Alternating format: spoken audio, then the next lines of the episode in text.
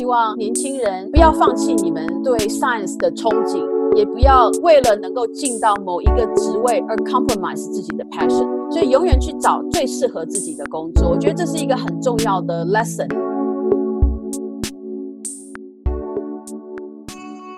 各位听众朋友们，大家好，欢迎回到生技来一课，我是 Advance and Experience Track 的节目主持人 Yvonne。生技来一课由 BTBA 发行。分享在美台湾生技人在职涯上的经验和创建，让我们可以透过已经在美就业的台湾前辈及学长姐的连线访谈，提供即将进入生技产业的台湾学生一个方向，也提供已经在业界工作的中生代，可以借由这样的经验分享，规划自己的职业发展的道路，以及能够加强台美生技人的连结。我们今天非常的开心，能够邀请到目前在辉瑞药厂 Emergent Science Biology and Target Science 担任 Director 的蒋先慧博士，担任我们的受访嘉宾。我们欢迎先慧姐。嘿，hey, 你们好，大家好。先慧姐一直以来是 BTBA 活动超大的支持者，非常乐于跟后辈分享职业规划的心得经验，是我们 Network 朋友中很多人会询问经验分享和职业抉择的重要 Mentor。那先慧她在拿到博士学位后呢，其实先在学术界担任 faculty，然后进入药厂的研发部门，开启了将近十年的药物研发的工作。我们能不能请仙慧来先介绍自己？当时在台大农化系拿到学士，以及阳明生化所拿到硕士学位之后，决定出国的契机呢？是我当初在台大农化的时候，其实有一个很特别的机会，能够到中研院的动物所做一些研究。那是我第一次真正接触到分子生物，开始 run DNA agarose gel。那时候我觉得非常的 amazing，很多东西是我看不见的，可是我可以在 gel 上看到 DNA 是长什么样子，应该觉得很酷，对不对？非常。那个年代分子生物才刚开始，所以很惊讶能够真的有一个办法可以看到 DNA，然后我们能够 manipulate 那个 DNA，让它放在一些载体里面，所以那时候非常的开心。然后每天下了课之后就骑着摩托车冲到中研院去做实验，然后暑假也是花了很多时间在那边。我在大学做完研究之后，又多花了一年的时间到分身所做更多的 research，在做。Cell cycle regulation，然后之后中研院的分身所，呃，分身所对，嗯、之后我就决定去念一个硕士的学位，还是待在中研院做研究。然后在那时候，我就很想要到美国看看 top notch science 的地方怎么样做 science，是不是有什么地方我可以学习？嗯、所以那时候就下定决心要来美国做研究。那你初期来到美国的时候，啊、呃，有没有遇到哪一些挑战，或是有没有一些一开始适应不良的地方？因为你其实花了很长的时间在学术界，而且有非常好的成就，令大家非常羡慕。能不能请你分享一下来美国以后一路走来的心路历程呢？其实每个人都有自己的故事啊，我也有我的故事，嗯、我。其实我那时候是自费来到美国，压力很大，哦、我不想造成父母太大的负担，嗯、所以一直希望能够找到一个实验室，赶快 settle down，然后就开始拿研究的奖学金。我觉得语言当然对我还是一种挑战，尤其是没有什么朋友，其他的台湾来的朋友都是别的系，尤其是工学院那边特别多。然后可是、嗯、engineering school 的台湾人通常都很多，一车一车的运过来。然后可是，在医学院特别的少。可是，在修课上面其实蛮简单的，因为在台湾的根基打得非常好。我真的觉得我是用我在台湾的功力，在美国念研究所。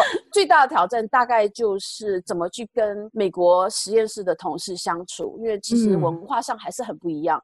有时候他们常常开一些玩笑，你不知道怎么搭上去。能用的字又很少，所以常常会觉得一个很尴尬。慢慢的还是开始习惯了，然后尽量多看电视，多听新闻。这种事情就是慢慢练习，然后脸皮要够厚，然后就是不要害怕说错。对，不知道就说，呃，那个字不知道。怎么说？你可以用别的方法去描述它，也许不是到最精辟的表达你的意思，可是至少他们知道你在说什么。有时候碰到一些很 nice 的同学或者是同事，他们会愿意多花一点时间告诉你一些美国的一些文化，那就更好。然后呢，我另外一个挑战就是，其实我很快就结婚了。然后我的儿子生下来之后，我那时候刚考完 qualify，就像我讲的，我为了想要赶快 settle down，所以我很努力的想找一个实验室。可是呢，我后来做了错误的决定，我就觉得嗯，好像不是。我想要看到的研究的环境，所以我就决定离开我的 PhD program，到药厂里面试试看。嗯，啊，我运气很好。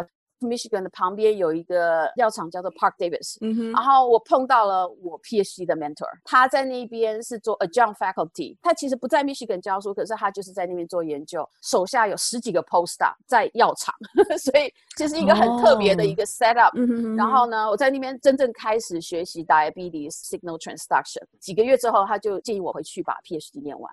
他帮忙我转到另外一个更适合我的系，嗯、所以那时候就很开心的回到了、嗯、回到了学校，把 PhD 念完。所以其实我的 PhD 辗转了很久，我全部加起来花了七年的时间，真的花了很久的时间。我其他同学都毕业了，可是我觉得很值得，因为我想要确定我做的是我真正想要的。其实我很感激，我中间去了 Park Davis，真正有机会看到药厂是什么样子。回到了学术界之后。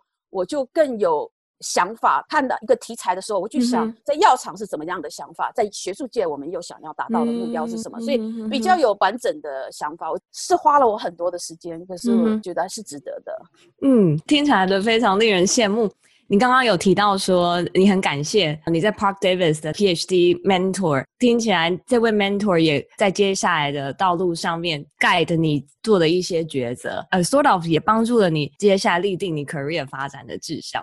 那么，请你讲一下说，你是如何 identify 你生命中遇到哪些人是适合当自己的 mentor 呢？除了这一位 mentor 之外，那你后来进入了药厂，是不是也在药厂找到了一个适合自己的 mentor 呢？对，我觉得这是一个很重要的一件事情。我碰过很多不一样的 boss，在台湾中研院动物所分生所，然后到了 Michigan Human Genetics，然后到 CMB，很多人都非常的优秀。可是要碰到一个对的 mentor，有点像在找 spouse 一样，其实是要那个人能够 appreciate 你的 idea，你也能够 appreciate 他们带你的方法。其实并不是很容易的事情。我 PhD mentor 改变我研究的一整个想法，可是不是所有的人都这么喜欢他，所以我觉得真的是一要一个 right fit。其实我最大的问题就是我不确定什么才是对的，所以我花很多时间在想。可是它是一个很重要的契机，告诉我这是一个对的路，因为我看到你的潜力，所以你不要对自己有质疑。其实我从小到大对自己不是很有自信心。那当然，很多人都说啊，你怎么会呢？成绩都好，一切都很顺利。可是真的不是这样。其实我的自信心很多是从别人那边给来的。其实那是一个很 soft 的 base，嗯、建立在一个沙洲上面，随时摇摇欲坠。常常有人对我有批评的时候，我那自信心就完全崩溃。嗯、当我不顺利的时候，我就想，是不是我走错路了？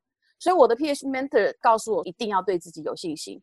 而且常常他会给我精神喊话，然后有时候我实验做的不顺的时候，他会把我抓到 office 去跟我讲说，这个是没有关系的。其实对年轻人来讲，这是很重要的事情。他们不知道其他的人是不是有同样的 struggle 过，所以他会告诉我，这是一个很小的 challenge，所以你要一定要能对自己有信心去面对这些问题，然后去解决它。之后那二十年，我一直花很大的力气在建立自己对自己的自信心，这、嗯、我觉得对每一个人来讲都最重要的事情。研究的时候常常会被结果打败，尤其是当你花了很多力气的时候，你会 instead of 怀疑这个实验，你会去怀疑自己，觉得自己到底适不适合走这条路。适当的怀疑是应该的，问问看自己到底适不适合。有些人的确不适合，所以早期发现、早期逃离苦海，其实也不是一件坏事。这些东西其实是慢慢 build up，尤其是当你有 paper publication 之后，开始了解自己的确是对生医界是有一些贡献的，开始对自己更有信心。到了啊、呃、药界之后呢，again 我做了几年之后，我又开始觉得我不知道我的路应该是怎么走。在美国药厂人才非常的多，尤其是在 Boston 都有优秀的人才在，所以其实压力很大，竞争也相对激烈，很大。对，尤其是。那时候我还在 Longwood 的那个地方，对面就是一栋 Harvard 的 Medical Campus。人家告诉我这里面有五千个 Postdoc，下面的有十七层楼，也是不知道有多少个优秀的 Postdoc。其实蛮 intimidating 的，是开眼界的好地方，可是也是给自己很大压力的地方。所以你能找到一个 balance 是一个很重要的一件事情。所以那时候我很希望找到一个女生跟我同样的成长的背景。然后能够了解我对自己的期许，了解挑战，然后能够给我一些建议。所以那我很幸运在 Pfizer，嗯，我一直把他叫成 mentor，他叫做林丽玲。丽玲给我非常多的建议，所以我非常感谢她。我也希望每一个人，不管是你现在在 PhD、Postdoc，永远不要觉得孤单，因为有很多人都愿意帮助你。其实有很多东西还是继续要学，所以永远都是跟大家保持很好的联络。其实我必须要讲，我非常感谢 BTBA 这个组织，因为我一进的 Boston 第一年，我就当了 BTBA 的 mentor。我带的几个小朋友告诉我，他们从我这边学到很多。我必须要讲。我从他们身上学的更多，因为其实每个人都有每个人的 story。虽然说 mentee 都很年轻，可是他们自己也有自己的 story。这是其实是教学相长，嗯哼哼哼。所以那 mentorship 是永远很重要的，对，没有不会停下来的。对。那能不能再请问一下，就是你刚刚有提到你在 Pfizer 的时候遇到丽玲，那因为她跟你有相似的背景，而且你也在她的身上看到一些 leadership 或 mentorship quality。能不能请你分享一下，当初你是如何跟丽玲建立这样子的 relationship 呢？然后你在跟丽玲之间的 mentor 和 mentee 的 relationship 上面，你们的互动如何？嗯，在分享工作上的考验及应对方式，有哪一些宝贵的经验是值得我们可以学习应用的？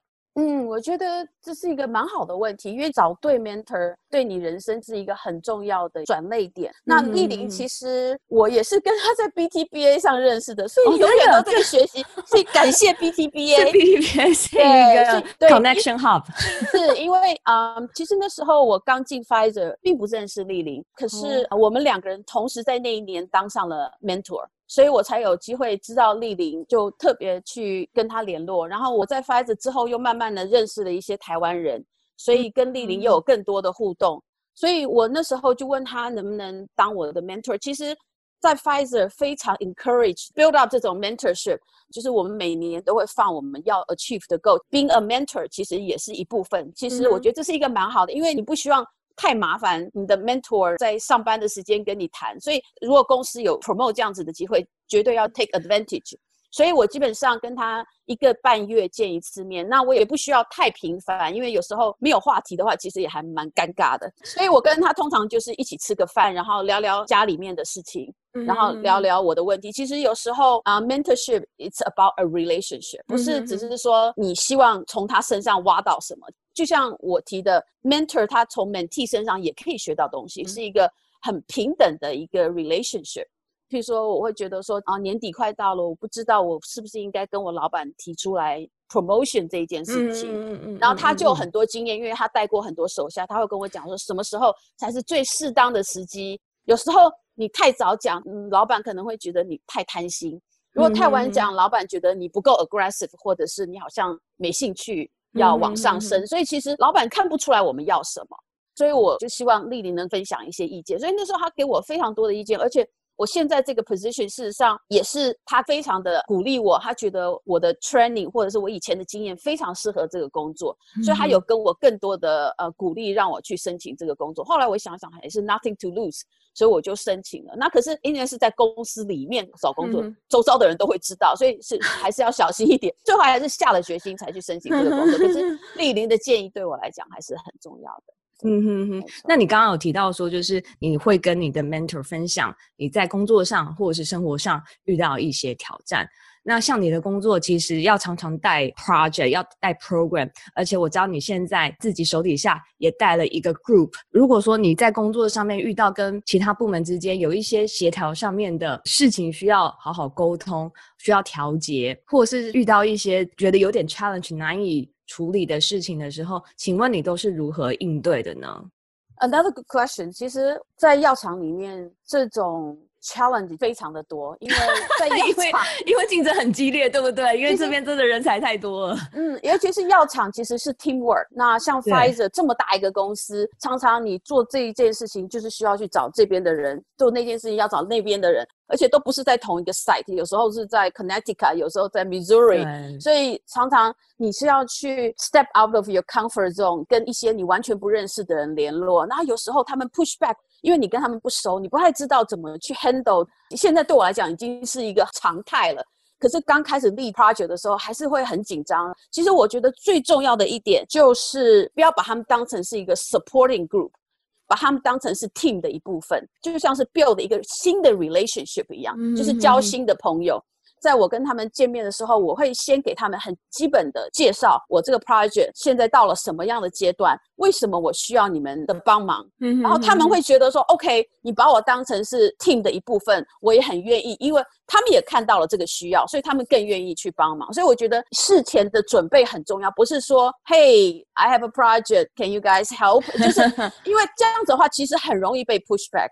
当你把它当成是 partnership 的时候，他们会比较愿意 open their mind，或者花多一点时间在你的 project 上。那当然是，即使这样，他有时候还是会碰到一些挑战。通常我会继续再跟他们慢慢联络，或者请我们的 team 里面比较有经验，或者是跟他们 relationship 很好的人帮忙。所以有时候自己单打独斗不见得能够成功，我还是会试着去多跟他们沟通几次，然后再多解释一下为什么他们的帮助很重要。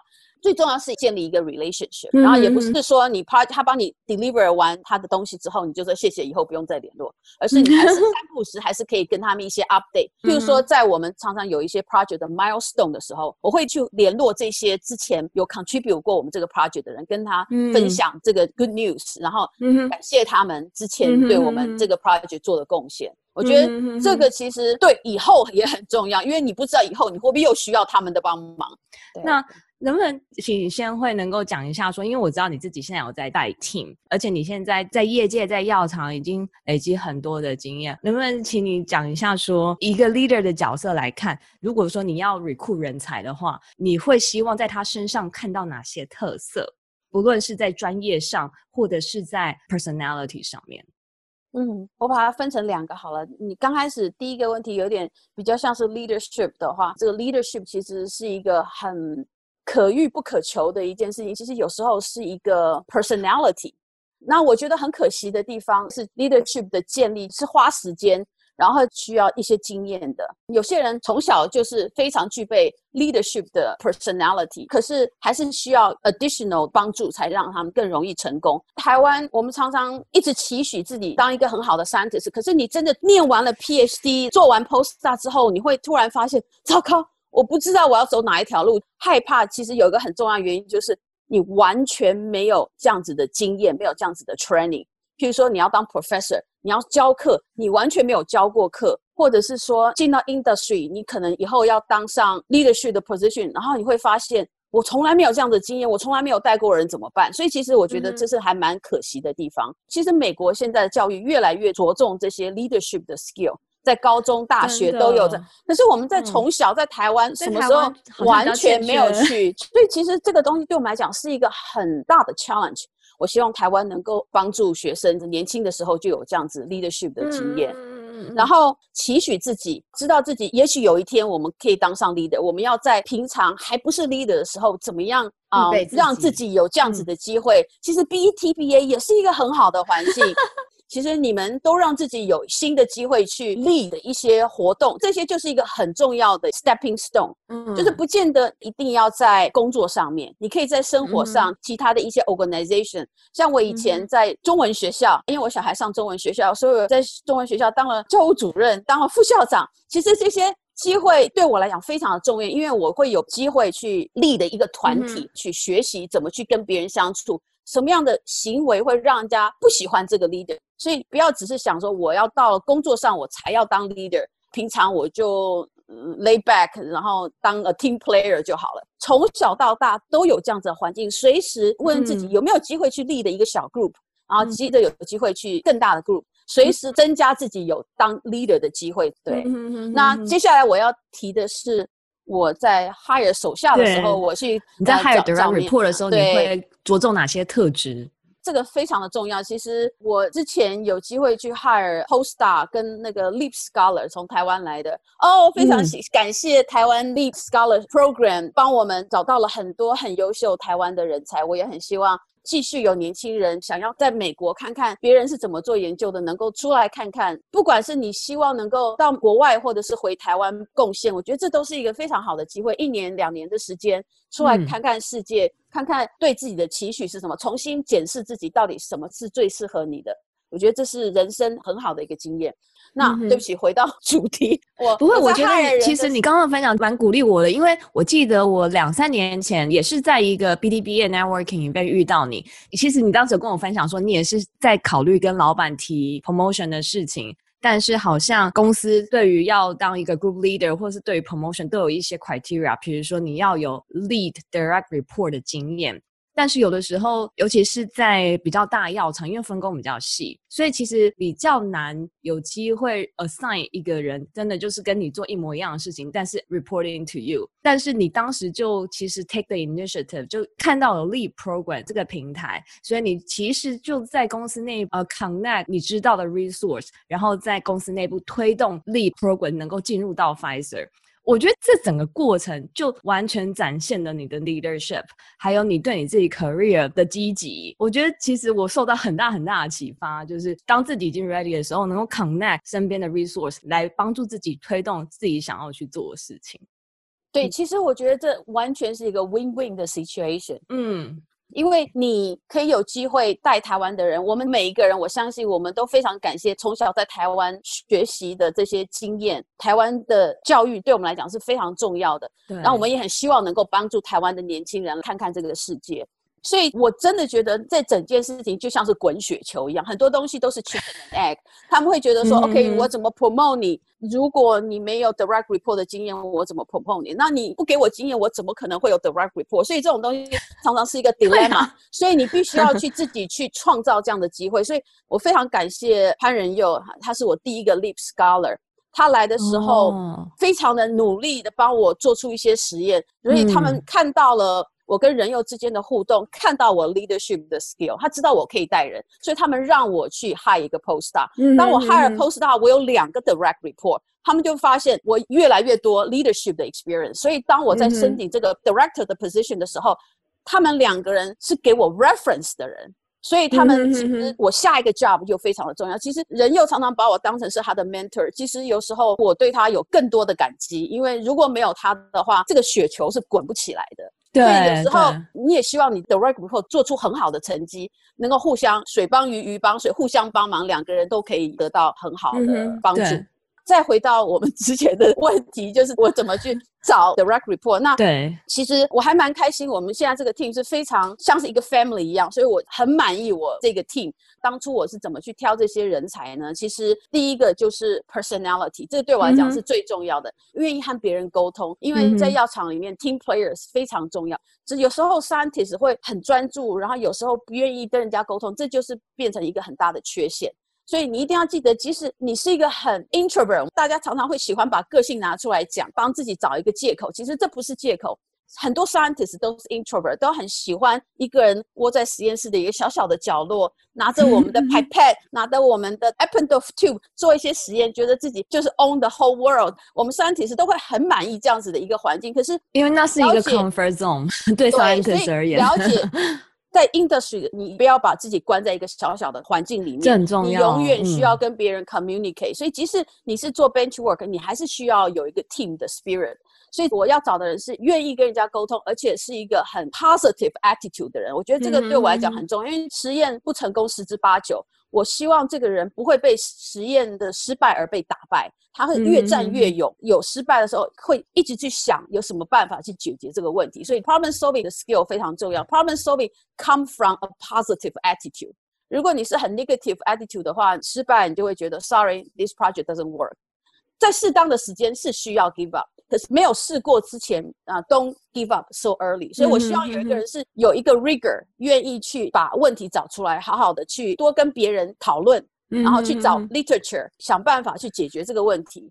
所以那个人必须要有 positive attitude。Good personality, interpersonal skill，当然是英文是要能够 communicate 的的 skill。所以如果说你觉得你的英文不够好，尽量督促自己多学习。这不是我们的 native language，我也看到我自己的缺陷。可是我也希望大家能够互相提醒，多多去看新闻，多去练习。跟别人讨论的时候，没听过的字写下来。Meeting 之后，Google 看看怎么去念这个字，这个一字是什么意思，以后就变成你自己的字。所以这些东西是不停的要去学习。然后当一个人来跟我申请工作的时候，我很重视他的 resume，publication 当然是非常的重要。在 resume 上，你可以把自己讲得天花乱坠，可是 publication 不会骗人，publication 就证明你有这样子的实力去解决问题。嗯、那当然是我也承认，有些实验室的老板会负责写 paper，年轻人只负责做实验，完全 写东西。那这种东西还是要自己多 training 自己，因为 writing 是很重要的 skill，多训练自己写跟说的能力，读的能力也是需要有。我觉得这些是我最在意的几件事情，是不是有 perfect fit？对我来讲，并不是那么重要。Good fit is important，可是不见得一定要所有我要的 skill set 都一定要有，因为当你有 talent 的时候，嗯、尤其是我们有 PhD degree，能够 explore 不一样的 challenge。所以我在 hire 人的时候，不会要求这个人一定要完全符合这个 job description。当然，在 Boston 人才济济啦，真的是可以找到 perfect fit。可是对我来讲，personality 跟 attitude 是最重要的。嗯哼哼哼。那你会比较 prefer 已经有过业界经验的人吗？那不会，像是。嗯哼，以专业的角度而言，因为你现在带的组是在做 target profiling 或者是 target validation，是不是也可以跟我们的听众朋友稍微简介的一下，就是 target profiling 或者是 target identification 这样的组在药厂的 R&D 部门扮演什么样的角色？呀我之前是在 Pfizer 的另外一个组，主要是在做 drug discovery，所以我们常常是 move the project forward into the clinic。那现在我是到了更上游的部分，所以基本上是要去 identify new target for drug discovery。我非常喜欢这个工作，主要是因为我可以用我在 academic 学到的东西学以致用。嗯我们的部门是 for any kind of disease，只要是公司有兴趣，我们都可以去 identify the new target，包括 oncology、immunology、rare disease、internal medicine，就是 metabolic disease area。所以，所以我们必须要十八般武艺兼具。所以，基本上我的 team 有不同的 expertise。那当我在跟他们 interact 的时候，我必须要懂每一个 field，所以对我来讲也是一个挑战。对，所以可是 again，我们 PhD 的 training 就是要让我们能够面对这样子的挑战，然后不会去害怕，然后勇往直前。嗯、只要我们愿意学，现在有这么多 publication 都可以在网上拿的，学习的机会非常的多，所以不要害怕。不断尝试新的领域。那 target identification 基本上是去找新的 target，eventually become drug target。在 identify 一个 new target 的时候，最重要的就是你要看到有没有什么好的 literature 去 support 你的啊、uh, idea。基本上就是从 literature 上面看到一些很有趣的 molecule，可能对这个 disease 是一个 driving cause。如果有 genetic 的 support 更好。有时候会需要你不是只简单的从 publication 面上去想说这个 target 会不会适用，有时候是需要从好几个不同的 approach literature 对、嗯、去。用你的经验去考虑，说这样子的 target 有没有 potential，蛮需要很 strong 的 background training 才能够去 identify new target。我们常常会参加一些 conference，或者是不停的摄取一些新的 publication，、嗯、去看看什么东西是很重要。那有很多嗯药厂的一些知识也很重要。Boston 有很多 conference 是已经到了比较后期的 study。所以你要知道现在的 landscape 是长什么样子，你的 competitor 是做到什么样的程度。其实很多药厂喜欢的是 low hanging fruit，那不是我。但 low hanging fruit 都已经做完了。对，我们有点晚了。其实我也不是很喜欢 low hanging fruit，我最喜欢的是 innovative target。这样子 innovative 的 risk 就是 little is known，所以你需要花很多时间去 perform target validation in house。Sadly，不是说所有的 publication 都是正确的，看到了很多 literature。 你还是很希望能够在 in-house verify 这些 concept，所以我们的实验室呢，主要是 perform target validation。我们先去 identify new target from many different sources，including genetic 或者是 collaboration 或者是 from literature。之后我们去 verify 这些 data，就叫 target validation。所以有时候我们会用一些老鼠的 model，有时候会用 cell line，就是 in vitro、in vivo 都要看。嗯，那我们也很希望能够用到一些 patient sample。 做一些 ex vivo 的 study 去 confirm 这个 target 的确是 driving the disease。 常常会有人说，OK，这个基因跟这个 disease 是一个正成长关系，这是一个 correlation，it's good，可是不见得表示它是一个 causal gene。所以这个是很重要的一些 concept。那这些东西当然都是一直在学习啦。我在药厂将近这十年的时间，其实我也是一直在看，一直在学。然后我会到处去参加一些公司里面的 seminar，即使跟我的 field 不一样，我也很希望去学，因为不同 field 的 seminar 有时候是一个 out of box 的 idea，让你去 apply 到你自己的 project 上面。所以。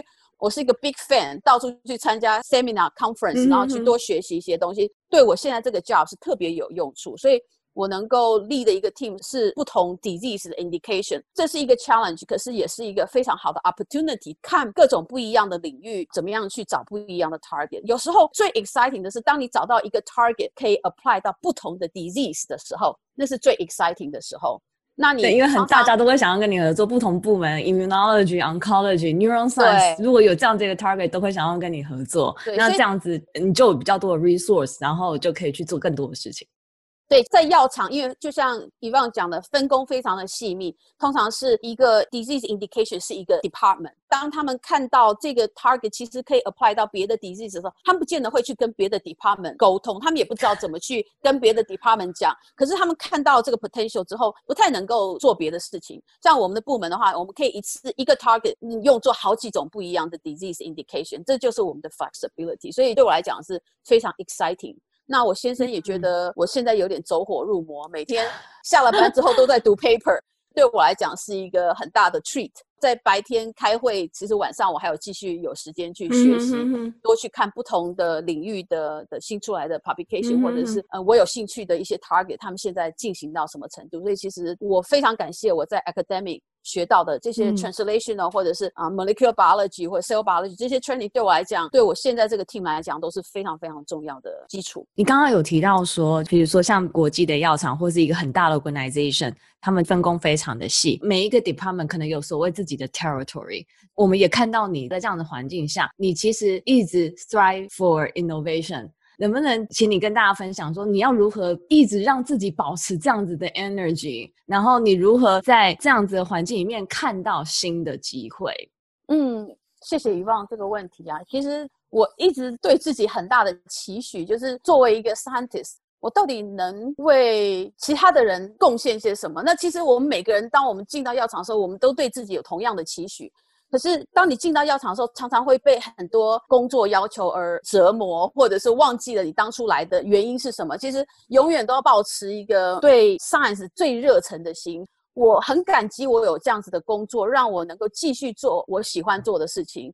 读 paper 对我来讲是一个 entertainment，可是我可以把它当成是一个工作来做，还可以用这个工作来赚钱，所以其实这是一个非常非常感恩的事情。感觉现在的工作就是你的 dream job。对，absolutely。所以当时我来 Pfizer，我很希望的就是能够找到 innovative target，有很多 low hanging fruit，那让别人去做就好了。我要做的是 innovation，我要做的是用我的 training，用我的知识。能够去开发一条新的路，去找到一个新的契机，让 drug discovery 看到不同的 opportunities。我现在这个部门完全就在做这样的事情，所以我非常非常的感激我有这样的机会。尤其是在 Boston，别的地方也是常常会看到有一些新的 organization 或者是公司，他们其实越来越专注在某一种 skill set 或是一个 platform 上面。所以多看看 industry，看看不同的 news，看看 publication，找到自己最专长的地方是什么，嗯、然后能够去做最大的贡献，保持一个赤子之心啊，永远对 science 充满了期许跟憧憬。所以，嗯，science 对你来讲都是一个 attraction，就像一只兔子追那个 carrot，有点像像一只兔子，就是一直追着那个 carrot 在跑。那这个 terror 对我来讲是无穷的快乐，因为我觉得我能够看到一些新的东西，发现一些新的东西，其实对我来讲就是最大的 reward。听起来非常的励志，不知道能不能够请你也分享一下，一路走来一定会遇到一些些挫折。那可能有的时候你觉得你自己已经很努力了，你已经让自己 be as positive as possible，但是有的时候还是就是事情的发展不如自己所期望的时候，那你要如何调试自己，让自己休息，然后让自己 recharge，然后再重新出发呢？嗯，我觉得不管在哪一个行业，都会有很多的挫折，尤其是在啊、需要很多人与人 interaction 的环境，这个这种挫折就是更容易。千万不要让别人的反应影响到你的心情，嗯、所以这个是很重要的，对自己 emotional 的一个期许哦。那这种东西不是天生就有的，有时候深呼吸，然后好好的问自己。很多人常常会把责任推到别人身上，其实这样也不对。我觉得先要去反省自己，到底是不是真的有做错什么，是不是有什么东西可以改进。Don't hesitate apologizing、嗯。那我也不希望你 over apologizing。大家都是很 forgiving 的，然后大家都希望能够 be a good team。所以我觉得承认自己错误不是什么羞耻的事情。然后可是有时候会有一些大环境或者是一些 conflict of interest 啊，或者是有一些挫折是没有办法去 overcome，就要让自己去调整啊，自己要去调试。呃、嗯，我每天工作结束之后，我一定要去运动，能够发泄一下，深呼吸，让我自己的 frustration 然后有有一些疏解的地方。对，有时候，而且最重要的是要去看到，其实我们人生其实不是只有工作这件事情，有时候是需要调试自己，了解不是什么东西都能够符合我们的期许。有时候别人有人家的困境，譬如说啊，你的同事今天 give you hard time，可是有些可能是他自己家里面出了什么事情，有时候就必须要包容别人。如果你能做的都做了，然后呢都没有办法改变的话，其实山不转路转。有时候真的发现你在一个环境完全没办法改变一些现实的时候，其实离开不见得是一个错误的决定。嗯、所以并不表示你是逃兵，而是当你发现你已经尽你的全力去做改变都没有办法改变的时候，考虑换别的位，或者是换到别的组，或者是换到别的公司，不要把自己当成是 loser。所以，当你发现你再努力，你的 leader 没办法 appreciate 的时候，有时候就必须要断舍离，嗯、都是需要一些智慧跟勇气去做的。人、嗯、要舍才能得啊！所以这些都是人生的历练和智慧。对，对，所以其实谁没有犯过错误，谁没有做过错误的决定，其实没有关系，因为我们人生有好多好多交叉点，随时可以让你重新调整。嗯、所以永远都好好的 evaluate 什么样的环境是最适合自己的。不见得一定要是一个最好的工作环境，是一个最适合自己的工作环境才是最重要的。还有一件事情我很想要分享的，就是常常会有人问我说，这个工作好不好？那家公司好不好？到底应该去哪一家公司？或者是薪水怎么样？或者尤其是有手上有很多 offer 的时候，不知道该怎么选的时候，这些人很让人这样子的情况很很少遇到，但是有人会遇到哦。在考虑要不要换别的工作的时候，其实要考虑的是一个 fit。而不是别人怎么说，别人怎么看。人生其实真的很多事情都是这样。You are looking for the right fit。大公司、小公司，我常常觉得其实是根据你的 personality 或是你对自己的期许而去选择，不需要一味的去听别人怎么说。有些人适合大公司，有些人适合小公司。每一家大公司也有他们自己的文化，那每一家小公司也都不一样，他们有他们自己的 platform。好好去 evaluate，怎么样才能让你自己做出最大的贡献？然后让你最开心，我觉得这是最重要的一门课。嗯，嗯，超励志的哎。那最后一个问题，想要请先慧姐分享一下说，说你十年前有期许现在的自己有什么样的职涯成就或生活吗？那你现在你如何规划自己下个十年或者是下个二十年接下来的职涯道路呢？呃，对，我非常喜欢你的问题，因为我随时都在想这些问题。坦白讲，十年前在学术界的时候，我一直有在 academic 跟 industry 的 interview，可是我一直没有办法下定决心，到底哪里才是最适合我的，所以我还是继续很努力的在做实验，publish paper。当我决定说好，我觉得我在 academy 待得够久了。我也看得够多了，我发现 publish paper 并不是我最大的目标，所以我觉得我这个人是很耐不住无聊的人，就是我不喜欢一直重复，一直重复这个 cycle run 了很多遍以后，我就觉得 been there done that，OK，let's go。所以那时候我终于下定决心要去 industry 的时候，我第一个工作，我们全家从 Michigan 搬到北卡。那我只是一心一意的觉得说，I want something different. I want to be challenged. I want to see what drug discovery is. 纯粹是一个好奇心。Mm hmm. 我对自己没有任何期许，我只希望我能够 survive。那是很简单、很 humble 的一个期许。当我进到 industry 之后，第一个工作并不是我很喜欢的工作，所以其实很害怕，因为在 academic 你的压力很大，weekend 都要去，晚上都要去实验室。我很习惯那样子的 tempo，所以进了 industry 之后。Weekend 不用去，晚上不要去。突然觉得我人生没有目标，不知道自己在做什么，所以那时候挣扎了很久。然后很高兴到了 Boston，看到了很 exciting 的环境。那时候我才真的觉得，哇，我知道我的人生有了目标，这是我的 dream job。嗯，然后那时候我才真正开始想，What can I do? What can I achieve? 那时候我想的就是好好把自己工作做好，把每一个 project 好好带好。我没有真的想太远。那现在呢，我有比较在看前面的路，嗯，会想说我到底能够多做什么东西。那那我们当然尽力。当你尽了力之后，有些东西不是我们能够控制的，不能说我希望被 promote 到什么样的位置，title 这些东西很重要，可是有些东西也不是我们能强求的。所以我唯一想做的就是好好把我的工作做好，多读很多 paper，然后对这个领域有更多的知识。还有一个很重要的 goal 就是多带一些优秀的年轻人。让他们更有机会在 drug discovery 这条路上成功，不需要像我花那么多的时间。当然是我完全没有后悔，我以前花这么多时间在 wandering around，我觉得我都有在成长，然后我有在学习。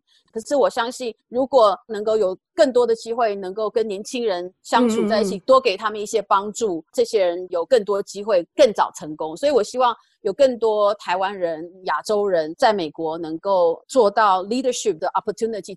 常常会有人在讲 glass ceiling，没有或者是 bamboo ceiling，没有听过。不啊，就是想说，可能在中阶主管，你还会看到一些亚洲人、台湾人，但是等到到高阶主管 VP level、C level，好像就比较少亚洲人了。我自己也是来自台湾，我也是接受台湾人教育，从小长大。我知道其实台湾人非常的优秀，这个不是我们的主场，我们要如何 build up 自己的客场优势？所以这是我们当初想要做 Advance 和 Experience Track 的初衷。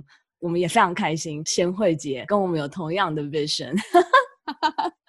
嗯，其实我觉得我在 Boston 待了五年，真的没有人在帮我们设一个 ceiling，是我们自己帮自己设的 ceiling。那我们常常会说，我不是 native language speaker，、嗯、所以我的给的 presentation 没办法像别人这么好。Yeah, I guess that's true。可是我觉得 language 只是传达讯息的一个媒介，嗯、只要我们能够把 message deliver，我觉得 good enough。 那能够讲的呱呱叫当然是非常的好，争取更多的机会，让自己有更多的机会去 improve 我们的 language skill。For example，、嗯、多和美国人聊天，很多东西其实我们可以创造的。坦白讲，我不觉得别人对我们有什么歧视。那当然，也许是有多少是有一些，可是 in general，至少我在 Boston，我不觉得我有被歧视过，完全是我自己。帮自己设的线，一个人的成就不见得一定是要爬到多高的位置。赚钱是一个很重要的事情，很实际。可是，也许在某一个位置是最适合你的，就不需要强迫自己一定要到另外一个位置上，让别人看见你。这些都是外在，内心的平和跟满足才是最重要的。所以，找到自己一个适合的点。好好的在那边发挥自己的所长。那当然，我前面还有很多路。我我前面有 Senior Director、Executive Director、VP、Senior VP 这些路都在前面等着我。我要去追求吗？其实我不知道。我其实我还在努力的去观察自己，到底自己是不是一个好的 leader。如果我是的话。什么样的点才是一个我最适合 settle 下来的点，我也不知道。所以这些东西我一直在学习，一直在摸索当中。我也从我旁边的一些同事身上去看，到底什么位置才是真正适合我的，谁谁是我的 role model，我应该向谁学习。我非常满足，也非常感恩我今天这个位置。我觉得即使我到退休之前都是维持同样的位置，我觉得 no regret，因为我觉得真的能做到自己喜欢的东西，真的很开心，good enough。然后我觉得。嗯很多东西其实是外在的，如果有别人愿意提拔你，就像碰到了一个伯乐，那是我们的幸运。那如果没有的话，也不能强求，对不对？所以我觉得就是一定要开心。如果一直是在追求 promotion 这件事情，其实会活得很辛苦。很多东西都要好好的 balance，所以人生的成就不是只是在工作上，你有没有好好的照顾自己的朋友，照顾自己的家人，这些都很重要。啊，没有，讲的好像很老人的这种，就是过完一辈子往回看，到底自己的 achievement 什么？其实工作并不是这么多的部分，嗯、就是真正你自己人生的满足，真的有追求到自己希望达到的目标很重要。不要把自己设定一个没有办法达到的目标，嗯、那当然也不要太低估自己。每天都好好的检视自己，到底有没有办法每天让自己一直成长。我觉得在 industry 很重要的事情就是让自己不断的成长，因为新知识一直来。新的 project 一直来，所以不停的让自己成长，让自己一直在一个很很强的优势。嗯哼，即使公司有什么变故，或者是 你都有很大的优势去找到别的机会。因为你刚刚有提到说，其实药厂的工作有它一定的不稳定性存在，尤其像现在疫情期间，有很多行业因为经济不景气的关系是受到影响的。你要如何在这样子不稳定的状态下应对呢？对，我觉得这是一个很重要的事情。其实药厂他会赌他们觉得最有 potential 的一些 field，可是不见得每次赌都会成功。嗯、不成功的时候就需要 lay off，或者是说他们买了一个很昂贵的 asset，他们也必须要 balance 一下这个 cost，所以又需要 lay off。好跟不好的 news 最后 end up 都是 lay off。有时候就是要随时准备，当事情发生的时候要怎么办？以前我刚进药厂的时候，我想说啊，我这么努力，这么认真。就算 lay off eighty five percent 的人，我都应该可以。不会轮到我。啊，对，那时候我一直这样想，结果天不从人愿，整个 site 都被 close down。那时候我就觉得天哪，怎么会有这种事情发生？那时候我老大刚好要去念大学，要付 out of state tuition，然后老二刚好要念高中。那时候对我来讲压力非常的大，我也是非常的 frustrated，开始丢上百封 resume，academic 跟 industry 到处丢，希望能够有人看上我。其实我觉得很重要一部分就是。当你还有工作的时候，一直要充实自己，让自己随时处于 ready to go 的状态。嗯嗯嗯嗯嗯，就是要 be ready。Next day you are going to lose your job。这种 mindset 是很重要。不稳定在哪里都都不稳定，在 academy 也不见得就稳定，或者是别的工作也不见得会稳定。随时让自己 update 自己的 resume，每天想想看，我做这件事情能不能 strengthen 我的 resume，能不能让我的 skill set 更增加，让我的 leaderships 更多。所以不能只是希望公司不会想到要 lay off 我，而是。你希望自己优秀到，即使公司不倒，或者是公司没有别的问题，都会有别人来找你，是你做决定，而不是让别人来决定你的未来。所以这个，嗯，呃、在 industry 工作需要有的 mindset。我们自己手上至少要握住一些掌控权。我记得你之前跟我分享过，就是你随时随地都有让自己的 resume updated，因为你不知道你什么时候会用得到，所以 you have to always keep your resume updated。这个也对我来说非常受用。那最后不知道先会还有没有什么话想要跟我们的听众朋友说呢？嗯，其实我很爱说话，我非常感谢你们 BTBA 给我这个机会啊我也很希望年轻人不要放弃你们对 science 的憧憬，也不要为了能够进到某一个职位而 compromise 自己的 passion。所以永远去找最适合自己的工作，我觉得这是一个很重要的 lesson。当你成长到某一个位置的时候，重新检视自己，if this is a right fit for me，去去 evaluate 你的周遭的环境，我觉得这是一个很重要的事情。也希望大家一切顺利，有什么事情来找先慧姐。我觉得你接下来的 LinkedIn 啊，一天会收到十封、二十封 friend request。是非常谢谢 Yvonne 今天的采访，也谢谢 BTBA 工作人员帮忙的这个活动，谢谢大家。我们也超级感谢先慧姐这样子无私的经验分享。生计来一刻会在每个月的一号及十五号更新节目。下一集我们将邀请到今年八月才开始在药厂担任 Data Scientist 的 Michael，他将分享在药厂担任 Data Scientist 是什么样子，Data 又是如何参与和影响药物开发的流程呢？而从大学到研究所都是药学系的他，又是如何成为 data scientist 的呢？希望你们会期待下集由范恩访问 Michael 的内容哦。大家也可以在 Apple Podcast、Google Podcast、Spotify、声浪任何你可以听到 Podcast 的平台上找到《生技来一课》。欢迎大家收听、订阅、分享我们的节目给你身边所有的朋友哦。也不要忘记 follow BTBA 的官网 btbatw.org 及 Facebook 搜寻 BTBA，就可以找到我们 Podcast 节目的最新消息及 follow 我们的最新动态哦。如果大家有特别想了解的生技产业职位，或介绍美国生技产业的面向，也欢迎大家联系我们，或是传讯息到 BTBA 的脸书小编，我们都会收到每个大家提出的建议和鼓励。今天的节目就到此为止喽，谢谢大家的收听，我们下次见，拜拜。